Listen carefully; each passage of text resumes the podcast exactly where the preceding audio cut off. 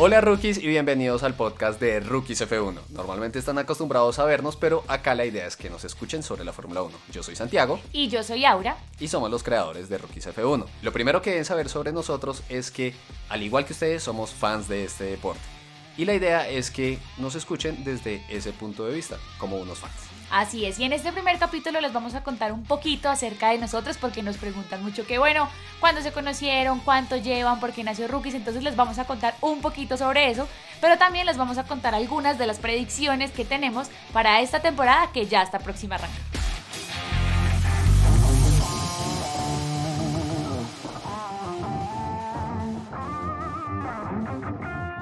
Entonces empecemos por nosotros ya que a tanta gente le genera curiosidad. Ah, alguna gente. Bueno, sí, alguna gente. Pero ya que les genera curiosidad, entonces empecemos por ¿cuándo te empezó a gustar la Fórmula 1? Bueno, a mí me empezó a gustar la Fórmula 1 en el 2020, se podría decir que, soy como una de esas nuevas fans eh, del deporte y llegué al deporte por pura casualidad y esto es una anécdota que, siempre contamos y para que desde ya nos, nos vayan conociendo, eh, a mí me fascina dormir, ah, me encanta dormir, eh, no lo puedo evitar, tengo el don de quedarme dormida donde sea.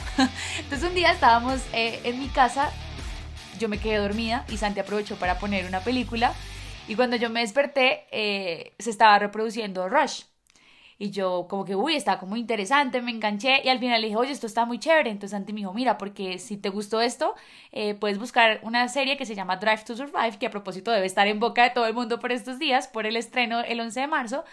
Y yo dije, bueno, y me la empecé a ver y como muchos, pues me enganché brutal, como porque siento que se mostró la parte humana de los pilotos y eso me enganchó bastante. Y ya ahora sí, pues soy creo que fan 250% del deporte. Y así fue como yo cumplí mi cometido. No, en la tierra, tu misión. Ya, ya, ya puedo irme tranquilos, amigo. Eh, no, no te vayas todavía. Por mi lado, para quienes saben, quienes nos conocen y para quienes no, ahora y yo somos de Colombia. Y así como muchos colombianos, yo me eh, inauguré en el deporte gracias a Juan Pablo Montoya. Más o menos como en el 2001-2002, mi papá empezó a mostrarme las carreras. Yo estaba bastante pequeño, pero aún así mi papá era imposible que no me levantara para poder ver eh, correr a Juan Pablo. Mm, estuve ahí, o sea, vi cuando Juan Pablo ganó en Monza, en Mónaco, en Silverstone. Desafortunadamente, sé que lo vi, pero no lo recuerdo bien. Pero te acuerdas, por ejemplo, cuando sonó el himno y eso, porque yo siento que eso es uno de los momentos que si yo lo hubiera podido vivir así fuera chiquita, o sea, me hubiera marcado demasiado, como que hubiera llorado y todo. Lo recuerdo por porque mi papá, pues, lo vivió, sí, o sea, mi papá sí sintió esa emoción y más que todo recuerdo la emoción que me transmitió cuando eso sucedió, más que el hecho en sí de ver a Juan Pablo en el podio. Y yo, y yo creo que mucha gente de pronto que nos está oyendo se va a sentir identificada contigo porque mucha gente nos escribe como yo soy fan también porque mi papá era fan de la Fórmula 1, mi tío, no sé qué, o sea, siento que esta historia se repite en muchas familias colombianas.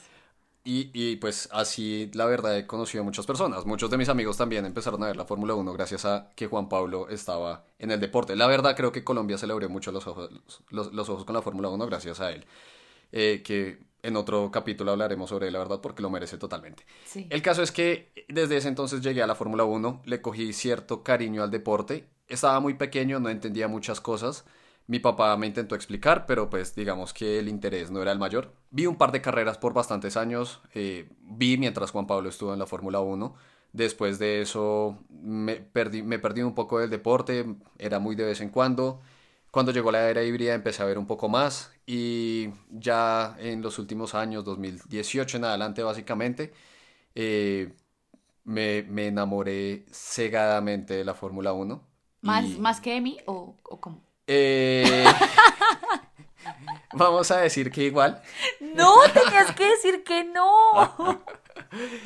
Pero, pero sí, ya, ya el interés por el deporte creció demasiado, ya era una cosa que veía muchos más videos, las carreras, leía, investigaba.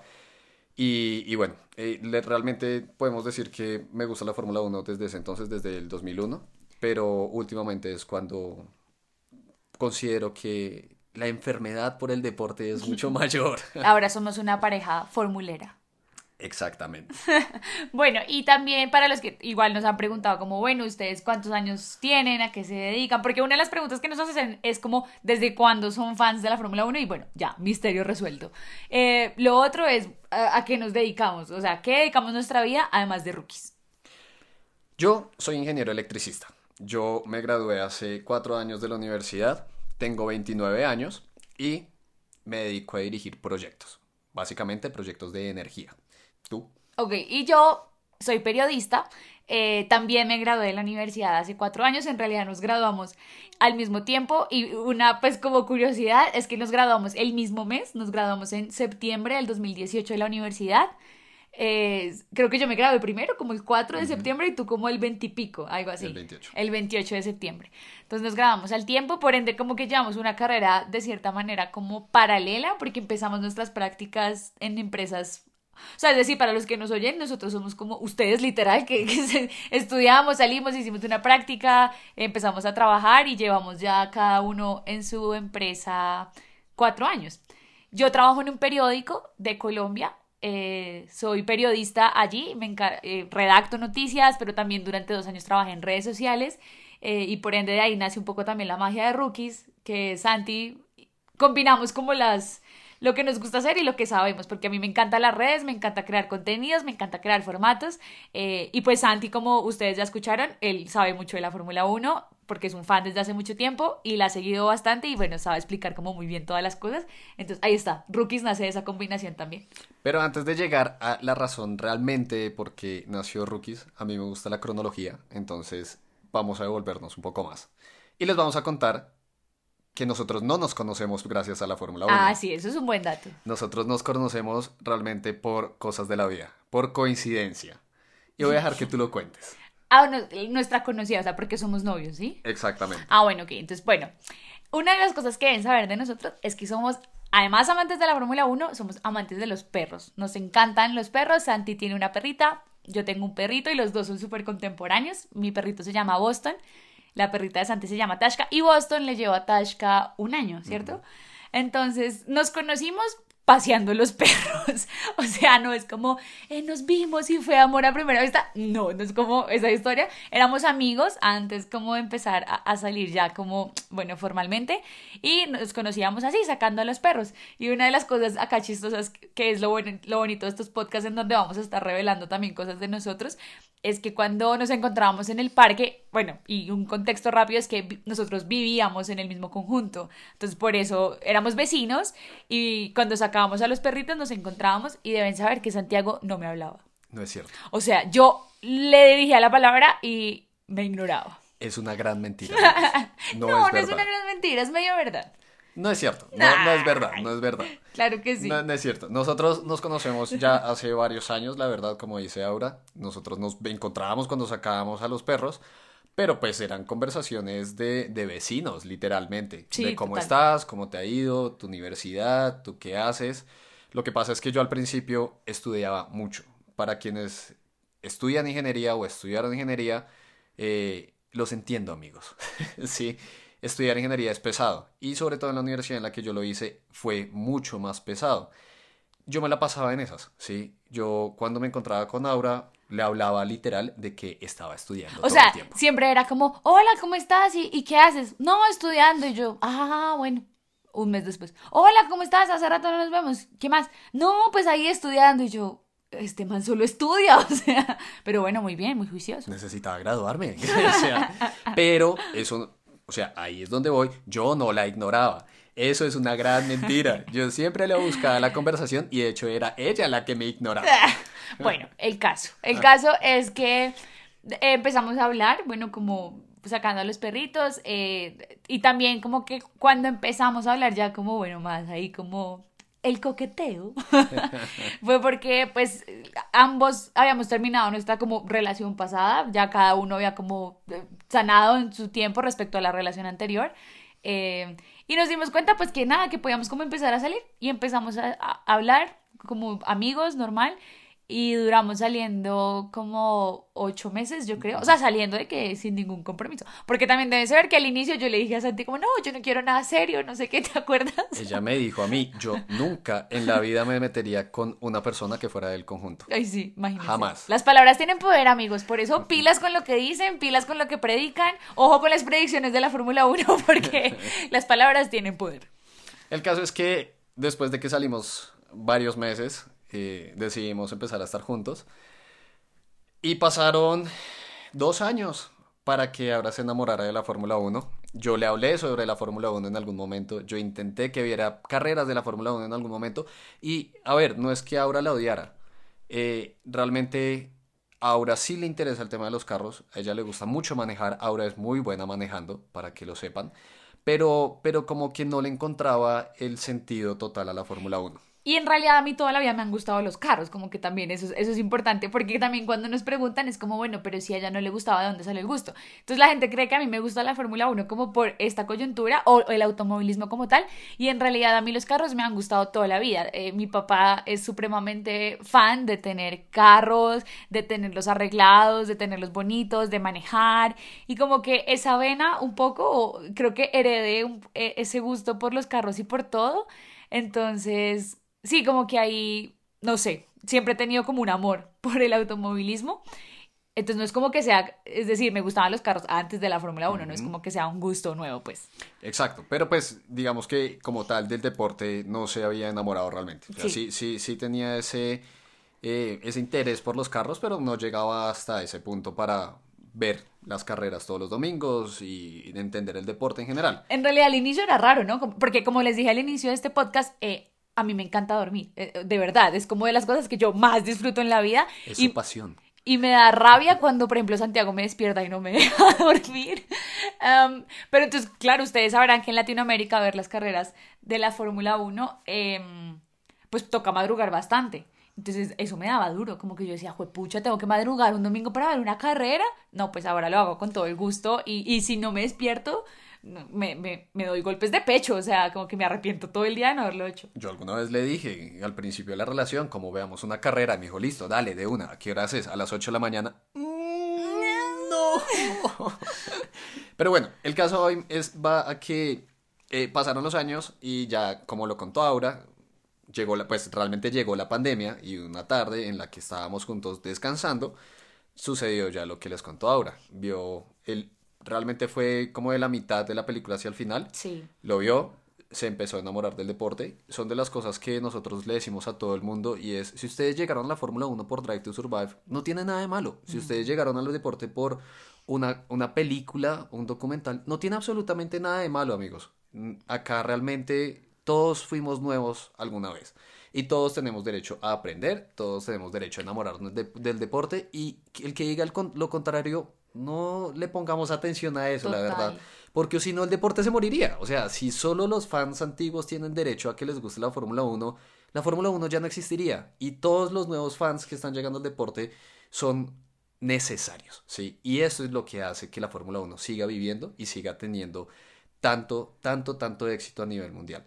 Entonces, más o menos eso es lo que les podemos contar sobre nosotros en este momento. De pronto más adelante en otros capítulos saldrán, saldrán anécdotas. eh, De pronto nuestra- hasta un capítulo entero lo dedicamos a nosotros. Sí, por ahí hacemos una dinámica que nos dejen preguntas y las respondemos en el Exactamente. Eso porque- puede ser una porque- buena forma. Porque acá solo es, o sea, acá era más o menos presentarnos ante ustedes de quiénes somos, para quienes nos conocen y quienes no nos conocen, ya hacerlo de una forma formal. Exacto. Bueno, y creo que se nos escapó el dato que nos han preguntado y es cuánto tiempo llevamos juntos. Entonces voy a poner a Santiago a prueba para que en... ya ah, diga cuánto tiempo llevamos juntos. No, yo siempre, yo siempre, yo no lo pienso. Yo llevamos cuatro años Digamos, juntos. ay, te iba a decir que lo dijéramos al tiempo. No, llevamos cuatro años juntos. Ahora es la que se le olvida cuánto tiempo llevamos. Cuatro años y cuántos meses. Octubre, noviembre, diciembre, enero, febrero, marzo. Seis meses. Seis meses. Seis meses el día que se graba este podcast. cuatro años y medio, exacto. ¿Sí? Ah, sí, sí, sí. Cuatro años exactamente, eh, cuatro años y medio llevamos como novios y, y bueno, ahí está. ¿Qué otro dato así rápido que nos queda un minutico para nuestra introducción? Eh, Nuestra comida favorita. Ush, amigos, difícil. Pero a mí me encanta la pizza, me fascina. Amamos pizza. comer pizza de pepperoni. eh, Ahora le encanta la comida mexicana. Ay, sí, me muero por los tacos, me encanta, me encanta la pizza, eh, creo que me encanta la comida como chatarra. O sea, perdón, yo sé que no es saludable, pero yo intento equilibrarlo, pero me encanta. O sea, es como. Pero ahora, a mí también me gusta mucho la comida mexicana, pero ahora le fascina. Así que, amigos, nuestros planes este año es ir al Gran Premio de México. Si nos ah, ven para ahí, invítenos un taco y vamos a ser felices. Uy, por favor, o sea, en cualquier lado. De verdad que en México yo me muero por comer muchos tacos, pero muchos. O sea, muchos. Yo sé, yo también. Lo que pasa es que yo, yo no como carne. Pues no ah, soy vegetariano, sino yo no, no como carne roja y como muy poco pollo y muy poco cerdo y mucho, muy poco pescado, pero, pero de vez en cuando lo hago. Lo que pasa es que sí, carne de res, no, no lo hago. Es, es lo único que pues en la comida mexicana, por ejemplo, los tacos de, que, que tienen res, pues no, no. Bueno, ahí está. Entonces, esa fue una pequeñísima eh, introducción de, de quiénes somos nosotros, de quiénes están detrás de Rookies F1 un poquito de nuestra historia, sentimos que el podcast era el espacio para contarles como con calma y con tiempo quiénes somos, pero ahora sí, a lo que vinimos, a lo que importa, a lo que a los fans les interesa. Hablemos de Fórmula 1, amigos. Exacto. Entonces vamos a hablarles un poco de nuestras predicciones eh, para este año, según lo que vimos en los test de pretemporada, tanto los de Barcelona como los de Bahrein, que ya se terminaron. Un poco como lo que vimos en esos test y qué esperamos para este año, también teniendo en cuenta como los resultados de la temporada del 2021, que ya todos sabemos que fue pues bastante emocionante, eh, polémica también. Entonces, ahí está. ¿Cómo arrancamos? ¿Quieres dar tus predicciones primero? Yo, antes de las predicciones, sí quiero hablar un poco más de los test, ah, lo que vimos en los test. Como para tener un contexto, ¿cierto? De cómo llegamos. Sí. Y acá, amigos, no nos vamos a saturar de datos, eso normalmente los damos en nuestros videos. Eh, pero acá queremos es lo, que les dijimos al principio. Esto lo vamos a hablar como los fans de Fórmula 1 que somos. Como una exacto, las percepciones que tenemos. Entonces no nos vamos a llenar de datos en este momento, pero pues sí, obviamente basándonos un poco en lo que pues, vimos. ¿sí? Yo voy a empezar por unir las dos cosas que vimos en Barcelona y en Bahrein, porque hay escuderías que fueron muy consistentes como hay escuderías que tuvieron altibajos en ambos test. Total. Y yo voy a arrancar con la escudería más fiable y en este momento más consistente para, para, para luchar la, la temporada en mi forma de verlo y es Vamos a decirlo los dos al tiempo a ver si estamos pensando lo mismo. Uno, dos, tres. Ferrari. sí, de acuerdo. Ferrari este año promete, amigos, ¿sí? Y la verdad, no tuvieron fallas. No tuvieron fallas realmente mayores con el carro. Son cosas menores que siempre pasan durante los test. Pero no tuvieron problemas con la unidad de potencia. No tuvieron que parar el carro en mitad de pista. No tuvieron choques. Eh, hicieron una gran cantidad de vueltas, siempre estuvieron en los primeros, en los primeros tiempos, que acá les vamos a hacer una aclaración de los test de pretemporada para quienes no lo tienen claro. En los test de, la de, pretemporada, ¿qué buscan las escuderías? Fiabilidad y no velocidad. Exacto. O sea, ¿qué tan fiable es el carro? ¿Qué tanto no falla el carro? Pues. Entonces tienen que tener presentes que las tablas de tiempos sí, sí dan algo de información, sí nos dan ciertas ideas, pero las tablas de tiempo en las pretemporadas no significan absolutamente nada.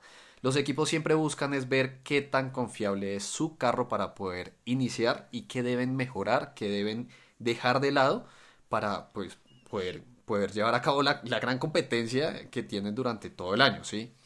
Entonces Ferrari es el que mayor fiabilidad mostró durante todas las pruebas. Sí, total, creo que es la escudería que más se destacó en todo, o sea, en que nunca fallaron, en que marcaron buenos tiempos, sus pilotos alcanzaron a manejar cada uno respectivamente como una buena cantidad de vueltas Ambos marcaron muy buenos números, tanto Leclerc como Sainz estuvieron casi siempre entre los primeros y obvio es que el, tiempo a uno lo confunde mucho porque es Fórmula 1, o sea, uno siempre está pendiente de la velocidad, como que es claro que uno siempre va a estar ahí mirando, pero sí es importante como no dejarse como despistar tanto de esos tiempos, sino más bien del resumen como de la temporada. Y sin duda alguna Ferrari es una de las escuderías que promete mucho y yo solo espero que no nos decepcionen, o sea, como que estemos muy emocionados ahorita y llegamos a la primera carrera y yo espero que no. Yo espero que no. Y yo la verdad le auguro victorias a Ferrari este año.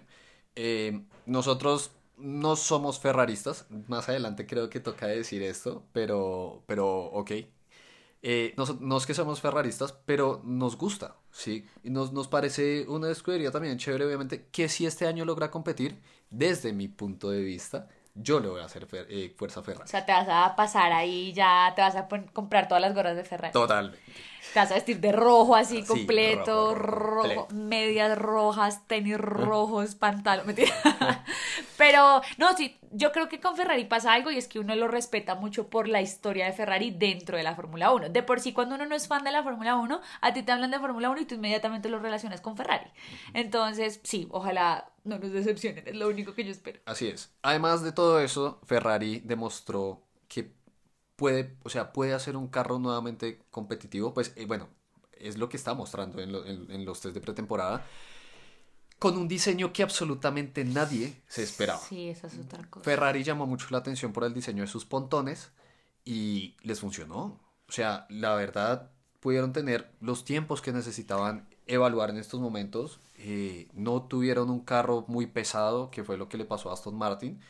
Y, y, nos sorprendió, nos sorprendió absolutamente a todos, la verdad, ver lo que, lo que logró Ferrari, que por eso mismo respeto mucho lo que han hecho después de un 2020 terrible, después de un 2021 que lograron dar un paso adelante. Sí, y un posible el 2021 fue mejor. Ajá, y un posible 2022 que pareciera van a poder volver a luchar por la punta. Yo lo que creo, y aquí ya para pasar al análisis, al análisis más que análisis, como nuestra percepción y nuestras predicciones de cómo les puede llegar a ir, pero cuando salió el livery de Mercedes, ¿sí? Y un poco vimos que el carro era tan distinto al de Ferrari, o sea, como que Ferrari tiene unos pontones súper anchos, Mercedes salió con unos pontones supremamente delgados, o sea, súper chiquitos. Y peor ahora en Bahrein. Y peor ahora en Bahrein. Entonces uno dice, jue madre, ¿quién le pegó? ¿Sí? Porque, o, sea, Ferrari como que, ¿te acuerdas que cuando salió el livery todos quedamos como, wow, tremendo carro y tremendos pontones? Después salió Mercedes y fue como el susto. Entonces, pero creo que a final de cuentas le pegaron. En teoría, hasta lo que hemos visto hoy, se podría decir que Ferrari va a tener un muy buen año y, Mercedes eh, creería que también, y siento que no han mostrado todo, pero algo pasa con Mercedes. O sea, definitivamente han tenido problemas con su carro. Sí, lo que pasa es que acá también hay que tener en cuenta que estamos ante un cambio de reglas muy grande, muy, muy grande en la Fórmula 1, posiblemente uno de los más grandes de toda la historia de la Fórmula 1. Y todos los equipos tienen la libertad de concepto. ¿sí? sí. Todos los equipos nos demostraron que interpretaron el reglamento de una forma diferente. ¿Que hay piezas que se parecen a otras? Sí, pero todos hicieron algo muy distinto eh, en sus diseños. Algo que no veíamos hace mucho en la Fórmula 1. ¿sí? En los últimos años veíamos que todos eran muy parecidos, que cambiaban uno que otra pieza del carro, pero era muy, muy similar. ¿sí? Ahorita todos jugaron con esa libertad de diseño que tenían. Pero entonces, teniendo en cuenta eso, ¿cómo crees que lo va a ir a Mercedes? Ahí es donde está la gran duda de estos test de pretemporada porque en Barcelona no les fue mal. En Barcelona se notó que los primeros días estuvieron como ajustando un poco el carro y probando ciertas configuraciones y llegaron el último día y ¡pum! demostraron velocidad, fiabilidad y fueron el mejor tiempo. Eso iba a decir yo, creo que Russell terminó marcando el mejor de segundo, no. ah, no, fue Hamilton y... Sí, sí, Hicieron el 1-2. Pues. Exacto. Pero llegaron a Bahrein con unas mejoras aerodinámicas con prácticamente sin sidepods, sin los pontones, porque los redujeron de una forma increíble y todo el mundo dijo, güey madre, Mercedes. La hizo. La hizo. Porque, amigos, son, o sea, son los constructores que han ganado los últimos ocho años seguidos. Total, o sea, es como que lo que haga Mercedes es como la referencia y lo que van a tomar de referentes los demás. Y creo que eso es como lo, más importante. Entonces, eh, yo me asusté un poquito, pero me preocupa y si le soy sincera, me preocupa que eso pase. Ahora, también siento que Mercedes en los inicios de temporada siempre como que tienden a, engañar entre comillas a la gente, ay, no estamos tan bien. Y llegar a la primera carrera y les va súper bien, entonces claro, pero, pero ahorita en Bahrein les pasó algo que en los otros test de pretemporada, al, a lo que he observado yo realmente, Mercedes siempre mostraba que se le paraba el carro, que, que patinaba, que el tema de eh, su viraje, sobre viraje, pero no lo que vimos ahorita en Bahrein y es que les costó mucho manejar el carro. O sea, Russell y Hamilton dijeron que les costó mucho trabajo manejar el carro. La reducción de los sidepods, por ende, el peso del carro también es un poco más ligero, hizo que el, el porpoising fuera más fuerte. Hamilton dijo que es muy difícil concentrarse en ciertas otras cosas que se necesita concentrar por culpa de este efecto que lo genera el efecto suelo. Entonces, en este momento yo creo que Mercedes no es el equipo más fuerte para iniciar la temporada. Sí, no estoy diciendo que vaya a irse al fondo de la, de la tabla, no es del, pues sí, de las escuderías, ni estoy diciendo que vaya a pelear en la media tabla. Obviamente es Mercedes y va a estar arriba, pero le va a costar trabajo seguir peleando, ¿sí? Por lo menos hasta que arreglan los, los, los problemas que tiene. Además, puede ser que en estos, en estos test ya se dieron cuenta que esa solución de los iPod con, las que, con la que salieron pues no les No funciona. Y de pronto van a volver a la solución que tenían en Barcelona. Es, es muy probable.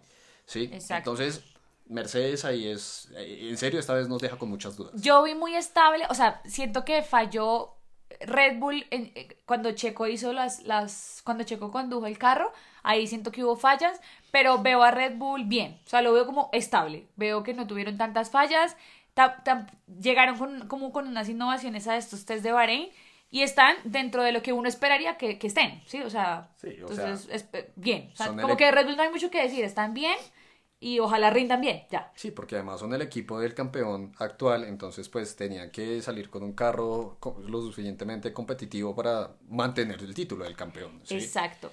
Y otro de los que yo veo, porque vamos hablando como de las, de las escuderías que, por lo menos de las que uno espera que, que, que rindan. Entonces ya, Team Ferrari le tenemos como buena expectativa. Mercedes es muy probable que logren como arreglar todos esos problemas que tiene y listo, ya solucionen sus problemas y lleguen bien, lleguen bien a la primera carrera del año. Red Bull, bien, como que eh, dentro de lo estable, normal, lo, lo que esperamos que les pueda ir bien. McLaren, McLaren genera muchas dudas. La verdad es que McLaren es una escudería que yo le tengo mucha fe, tiene mucha historia y ha venido evolucionando desde que dejó los motores Honda, pasó a motores Mercedes, ha mostrado saltos de mejora. Para este año le tenía mucha fe y de hecho en los test de Barcelona mostraron mucho avance. McLaren fue de los equipos que menos problemas técnicos tuvieron en la pista, fueron los que menos sufrieron del porpoising. Pero en Bahrein sufrieron mucho. Pero entonces yo lo que, o sea, lo que yo puedo decir de eso, y no sé si está en lo correcto, pero es, de pronto McLaren estaba probando algo diferente para los test de Bahrein, ya se dieron cuenta que no funciona, vuelven a lo que estaban probando en Barcelona y listo. Pues sí, pero no. Porque una cosa es que no te funcione la configuración aerodinámica del carro, que hayas cambiado los pontones, los alerones, y te des cuenta que no te funcionó. Otra cosa es que el carro se te apague. Otra cosa es que el carro te deje botado, ¿sí? Y Sí, ellos tuvieron sí. muchos problemas. Ah, porque Lando lo tuvo que empujar, ¿no? También, pues, e- eso es normal, que el carro se les apague siempre por ahí, le pasó a varios de hecho, pero, pero tuvieron muchos problemas y el carro estuvo mucho tiempo en el garaje comparado a lo que les pasó en Barcelona, ¿sí?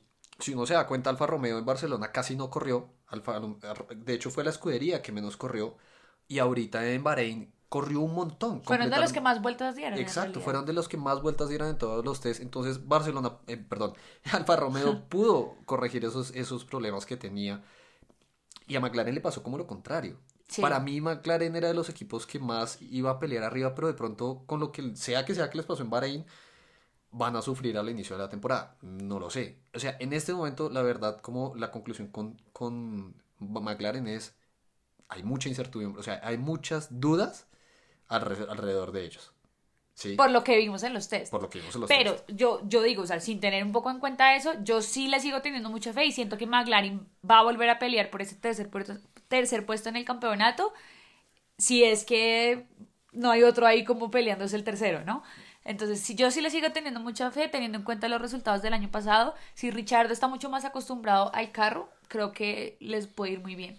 Que bueno, acá también hay que tener en cuenta que todos, absolutamente todos, están en exactamente la misma condición y es Claro. que todos los pilotos están manejando un carro nuevo. O sea, no hay como en los años pasados que el carro realmente estaba desarrollado según uno de los dos pilotos de la escudería, o sea, se adaptaba más a, a ese piloto. Ahorita es un carro nuevo para absolutamente todos. Entonces, pues, este año puede pasar que lo fuerte que vimos hablando el año pasado, Richardo sea el fuerte de este año. No creo, pero igual, sí, o sea, podría llegar a pasar así. Ya yéndonos un poco más a los otros lados, hay tres escuderías en las que creo que de pronto tú vas a pensar lo mismo y es todavía tienen tarea. Han mejorado, pero todavía tienen tarea. Y es Aston Martin, Alpine y Alfa Romeo. De cierta forma, creo que había mucha expectativa con Alpine y, y al empezar a ver esas fallas ya todo el mundo está como, jue madre, ¿será que no? O sea, toda la energía la tienen metida, o pues la- en, el último año la metieron para el carro del 2022 y se está presentando ese tipo de fallas. Recuerden que el primer día tuvieron fallas, o sea, en, en los primeros test. Entonces, sí, No- hay no tarea. acabar. Exacto, hay tarea por hacer en Alpine de mejoras, en Aston Martin y, Y en Alfa Alfa Romeo. Romeo. Bueno, claro que Alfa Romeo sufrió mucho los primeros test. En estos últimos sí ya pudieron hacer mucho más. Pero, pero todavía no se ve que sea un carro realmente que les, les vaya a dar para competir en la parte alta de la media tabla, ¿sí? O sea, Sí, no. no. se les ve eso. Creo que estamos ignorando un equipo que siempre suele pasar lo mismo con ese equipo. Es que quiero ir después, quiero, a, él- a ese equipo le quiero dar una mención ahorita, Ok, ¿sí? O sea, quiero primero quedarme con la tarea de, de estos tres. ok. Aston Martin todavía tiene que mejorar porque parece ser que Aston Martin tiene un, un buen carro, pero un carro pesado. Entonces, Vettel ha dicho que en las curvas se le va un poco el carro porque sí, o sea, ellos tienen un diseño muy distinto que también sorprendió. Pero hay que ver qué tanto les está funcionando. Aún les hace falta como mejorar más. eh, esperemos a ver. Yo espero personalmente que sobre todo lo que es Alpine y Aston Martin puedan mejorar para que la competencia en la, la media tabla, en la, o sea, vendría siendo el cuarto, el quinto puesto, digamos, ¿sí? De la media tabla, bueno, pues, perdón, de la tabla general, esté muy reñido. Y acá es el equipo que hay que darle la mención. Y es que Alfa Tauri Sí. es muy consistente. Alfa Tauri en este momento, lo que demostró en los test de pretemporada es que es un equipo que puede pelear perfectamente para ser el mejor equipo del resto. No la punta, la punta no creo que la pelee, pero sí el mejor del resto. Y Gasly, definitivamente, qué impresión cómo maneja bien ese Alfa Tauri. Total. O sea, siento que Alfa Tauri y Gasly es como uno. O sea, son unos de verdad. Es, es, es impresionante cómo él logra. Pues porque sí, Yuki también lo hace bien. Es su segundo año, ya pasó su año de rookie. Listo, pasó. Ok. Pero sí, de, a mí me impresiona mucho Gasly, cómo, cómo maneja bien ese carro, cómo se siente tan cómodo en él. Y no, no en vano, el, en estos días de, de los test en Bahrein, alcanzó a marcar uno de los mejores tiempos. Creo que después fue, fue Sainz el que se lo quitó. Y después fue Kevin Magnussen que les arrebató como el primer puesto en tiempos. Pero si hablamos como de fiabilidad, Alfa Tauri está bien. Sí, Alfa O Tauri. sea, lo- los, los Red Bull, bien. Sí, como al- que cumplieron. Alfa Tauri, pues realmente creo que en los test, por ejemplo, de Barcelona tuvo más problemas con el carro puntualmente Red Bull que el mismo Alfa Tauri. Total. O sea, el, el Alfa Tauri salió de pista prácticamente una vez, que fue cuando Gasly se estrelló contra el muro. Sí. A diferencia de Checo en Barcelona, que se le apagó el carro. Bueno, tuvo problemas de caja y tuvo que parar el carro. Sí, Sí. Es, es- son problemas distintos. Pero Alfa Tauri se ve bastante consistente también. Lo que digo, no peleará la punta, pero tiene con qué pelear, ser el mejor del resto, la verdad. Y finalmente, ya para ir cerrando eh, estas rápidas predicciones, vamos a cerrar con una escudería de la que no sabemos qué esperar. Como que arrancamos el año diciendo, "Ah, va a ser lo mismo del año pasado, no va a pasar nada, nada nuevo, pero de verdad que tuvieron un- u- unos cambios un poco no ajenos a ellos, pero sí circunstancias externas los hicieron tener un cambio bien importante y es Haas. No sabemos qué esperar de Haas porque llega Kevin Magnussen a manejar ahora este Haas en los, en los test De Bahrein. de Bahrein y, y de repente entonces marca el mejor tiempo cuando les Del segundo día. del segundo día y le va muy bien. Bueno, ya y en el segundo día no le fue tan bien, Y no solo eso. pero demostró que el Haas es rápido. Sí, bueno, acá es donde también era lo que yo te decía la vez pasada. El Haas, no, bueno, no siempre. El año pasado también era rápido. De hecho, el Haas en muchos circuitos tenía la velocidad de punta más alta en recta. Eso Suena increíble, ¿no? o sea, increíble. como que esto es verdad, pero... Pero eso no significa que sea el carro más rápido de la parrilla, porque pues es, o sea, ¿Pero qué significa? O sea, ¿qué significa tener velocidad de punta? O sea, velocidad de punta es la velocidad máxima que tú, que el carro... es la velocidad máxima que puede alcanzar. Exacto. Y, y el Haas en muchos, al igual, al igual que le pasaba al Alfa Romeo, porque pues eso pasa por tener la unidad de potencia de Ferrari, Sí. en recta eran los carros más rápidos, pero pues de eso nada sirve porque en curvas son muy, muy lentos. Y porque una carrera de Fórmula 1 no es una recta infinita. Exactamente, entonces acá ya la diferencia es eh, eso, que llegó Magnussen y el segundo día de, de Bahrein marca el mejor tiempo y el tercer día Mick Schumacher se queda con el segundo mejor tiempo. exacto. Entonces, es cierto que, volvemos y les decimos, fiabilidad, no velocidad, pero genera curiosidad que el Haas logre marcar buenos tiempos en general, pues comparado a lo que hicieron la- las otras escuderías. Hay que ver qué pasa cuando empieza la temporada, pero sí pareciera que en serio dieron un salto. O sea, tuvieron varios problemas en Barcelona también, los arreglaron, y sí tuvieron un salto, una mejora que pues bueno les va a permitir posiblemente pelear en la media tabla nuevamente. El tema ahora es que, pues, es que es un poco también lo que uno dice, bueno, no, pero les ha ido súper bien. Ahora hay que ver si el Haas aguanta una carrera de 53 vueltas y le va bien y aguanta y tienen una buena estrategia. O sea, como que aquí ya entran a jugar muchos factores ya de estrategia de cada escudería y también entra a jugar el tema de, sí, ok, el carro puede ser rápido en unas pruebas, pero ya vamos a ver cómo se le mía una carrera ahora sí de verdad, verdad, que es un poco ya lo que vamos a empezar a ver eh, a partir de este 20 de marzo, que es la primera carrera del año. Y ahí estas predicciones vamos a ver si estamos bien o estamos pifiados. O sea. Pero, pero antes de pasar ya a las predicciones puntualmente, no me dejes afuera Williams, por favor. Sí, total, nos hacía falta Williams. Sí, Williams, para que lo sepan, y pues por lo que les contamos al principio, es mi escudería favorita. Yo le tengo mucho cariño a Williams. Obviamente está ligado al tema de Montoya. Y a mí me dolió mucho ver a Williams tantos años abajo. Sí, o sea, como luchando tanto como por un puntico.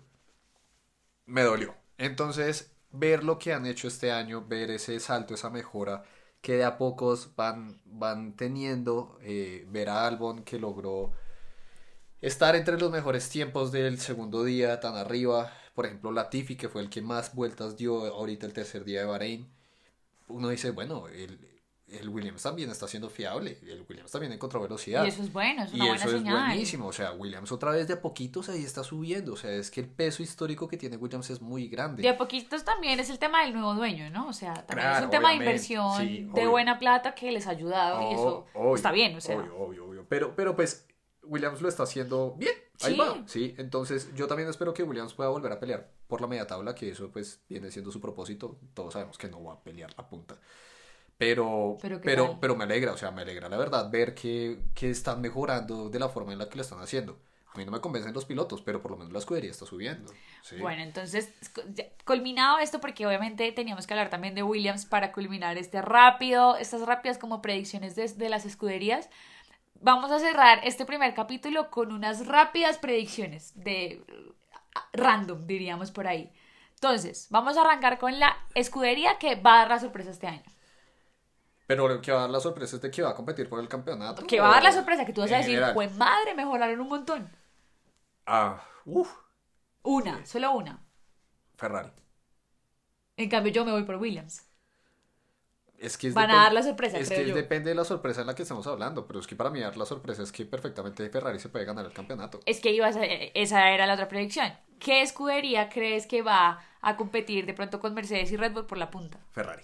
Yo también creo que Ferrari. Eso es indudable, la verdad. Ahora, ¿qué tal nos cae en la boca y Haas allá arriba? No, no creo que pase, pero, pero bueno, ahí vamos. Ahora, ¿qué piloto crees que va a ganar la primera carrera? Uf, esa es una, es una pregunta que nos hemos hecho mucho, la verdad, y la hemos discutido, y como decimos, eh, puede pasar tantas cosas.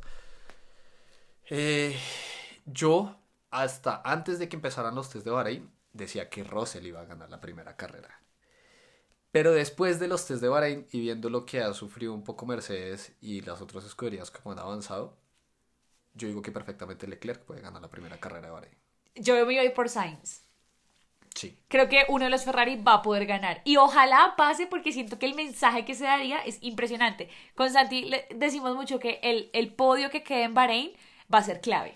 Porque es como el inicio de las nuevas reglas, el inicio de una nueva temporada, pero también el inicio de ya empezar a dejar un poco atrás todo el drama de, de Max, Hamilton, Masi y ya concentrarnos otra vez en nuestra nueva temporada y ver qué pasa. Ahora, si queda un podio, no sé, Max, Hamilton, Sainz o al revés, Hamilton, Max, Sainz, mm, chévere, pero que no va a haber un Ferrari arriba, o Sí. sea, me parecería muy chévere. Pero yo la verdad, o sea, también si somos un poco más realistas, es no hay que dejar de lado que Red Bull también está muy fuerte. Sí, total. Y, y Max también tiene todas las posibilidades de ganar la primera carrera. Y Sí. viene de campeón. Exacto, y viene de, de, de Pero campeón, también entonces- Hamilton viene con todas las ganas de darlo todo este año y puede decir en la primera carrera, les voy a demostrar que yo voy a pelear este año por mi octavo título y lo voy a dar todo y voy a ganar.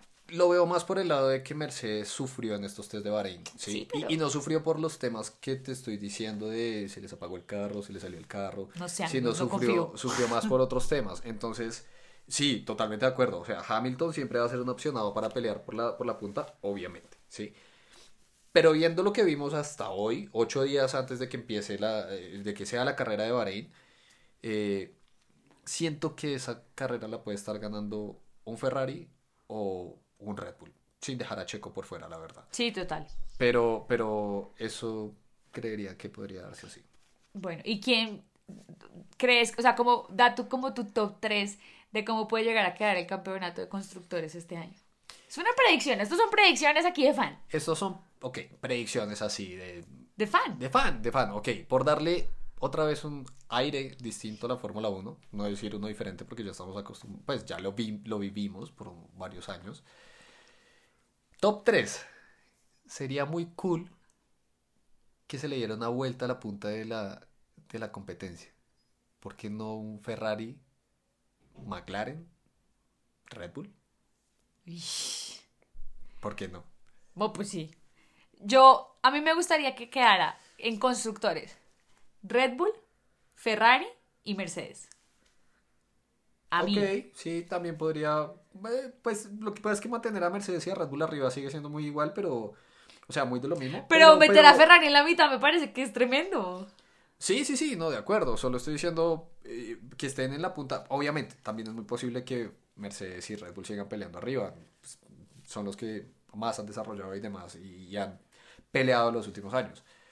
Eh, pero bueno, sí, también no, no, lo veo imposible, la verdad. Bueno, ahí está. Esas son algunas de nuestras predicciones de cómo vemos a las escuderías este año, de cómo de pronto nos gustaría que quedara el campeonato de constructores, de qué piloto mm, creemos que de pronto podría llegar a, a, ganar la primera carrera del año, pero creo que esa predicción de, de, Ferrari es, es, algo más como del corazón, no tanto de, de, la razón, pero también está este podcast para eso, para que en serio les hablemos como los fans de Fórmula 1 que somos y qué chévere que ustedes también nos puedan compartir en nuestras redes sociales, que a propósito nos encuentran como arroba rookiesf1 en Instagram, rookiesf1 en TikTok.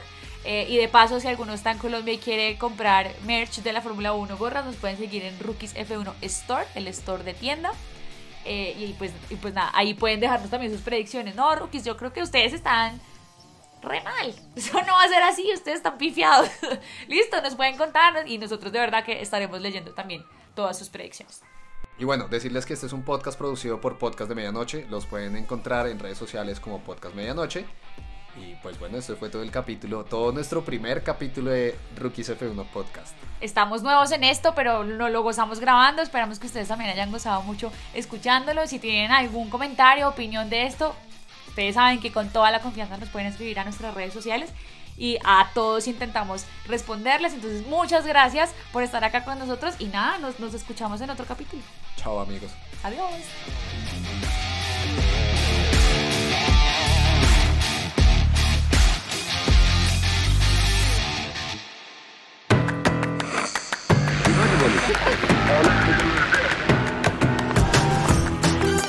Rookies F1 es un podcast dirigido por Aura Saavedra y Santiago Murcia, producido por Medianoche Media. Nos encuentras en Instagram como arroba podcast medianoche.